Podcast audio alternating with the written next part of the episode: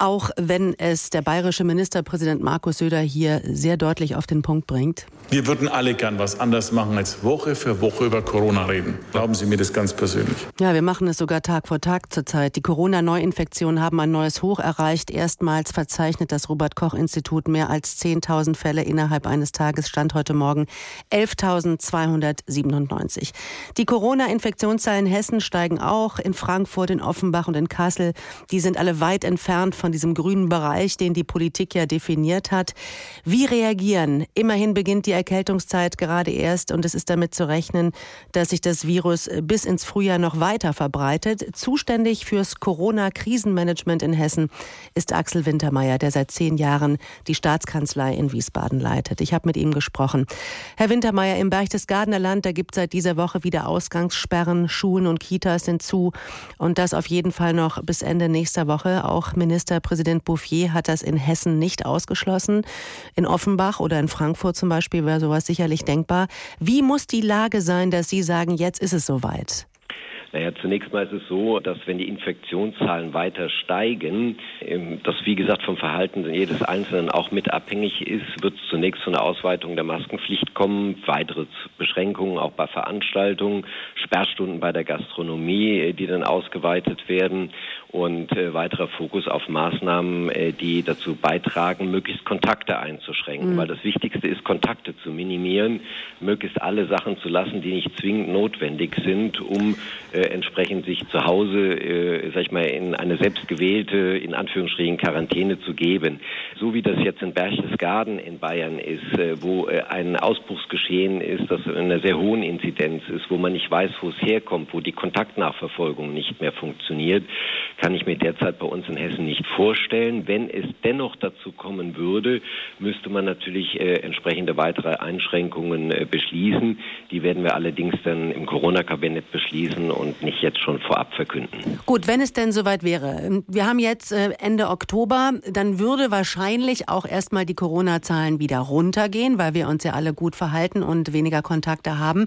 Das dicke Ende könnte ja noch kommen. Also der, der Winter hat noch nicht angefangen. Könnte es sein, dass wir immer wieder wieder so rinnen die Kartoffeln, raus aus die Kartoffeln. Also sprich, es gibt wieder eine Ausgangssperre, dann gibt es wieder keine. So können wir das doch nicht bis ins Frühjahr, bis in den nächsten Sommer weitermachen, oder? Es ist immer das, die Frage des Verhalten jeden Einzelnen, äh, ob wir die Kontakte minimieren, damit auch das Ansteckungsrisiko minimieren. Und äh, die äh, Dinge, die wir jetzt gerade ganz frisch äh, hier in Hessen auch beschlossen haben, die ja schon sehr, sehr starke Einschränkungen äh, beinhalten, sollen ja dazu führen, dass das Infektionsgeschehen, was wir jetzt nicht sofort, sondern erst frühestens in 14 Tagen, vielleicht sogar auch erst in drei Wochen sehen äh, können, äh, entsprechend reduzieren, äh, wenn wir es richtig hinbekommen, sogar auch abstoppen, aber zumindest mal eine Reduktion wäre wichtig. Und unsere Aufgabe als Landesregierung ist, dass wir natürlich uns auch auf alle Eventualitäten vorbereiten.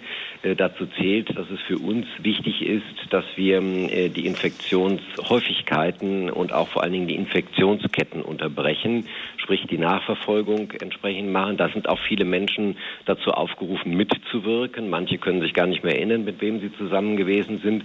Und zum Beispiel auch, wenn sie in Gaststätten gehen äh, oder auch beim Friseur sind, äh, wirklich auch ihre Adresse einzutragen, die die echte Adresse ist und nicht irgendwie Donald Duck aus Dagerbertshausen eintragen. Das hilft uns alle nicht. Also insofern, ja. wir sind auf gutem Weg dort. Äh, ich glaube auch, dass die Maßnahmen äh, greifen, aber sie müssen natürlich auch äh, in der Akzeptanz der Bevölkerung gelebt gelebt werden. Alles andere wäre nur auf dem Papier.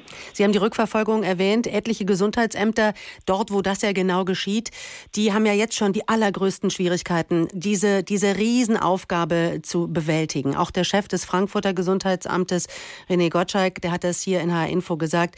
Wann ist der Punkt da, wo man sich vielleicht auch eingestehen muss, wir können das nicht, äh, es funktioniert nicht mehr. Diese Rückverfolgung funktioniert nicht. Der, der Punkt ist dann gegeben, wenn die Kommunen mit der Rückverfolgung nicht mehr nachkommen. Das können sie nicht an Zahlen festmachen, ob das jetzt eine 50er-Inzidenz ist oder eine 75er-Inzidenz. Ähm, das ist eine Frage, wie die Kommunen damit umgehen. Unsere Kommunen machen es sehr gut in Hessen.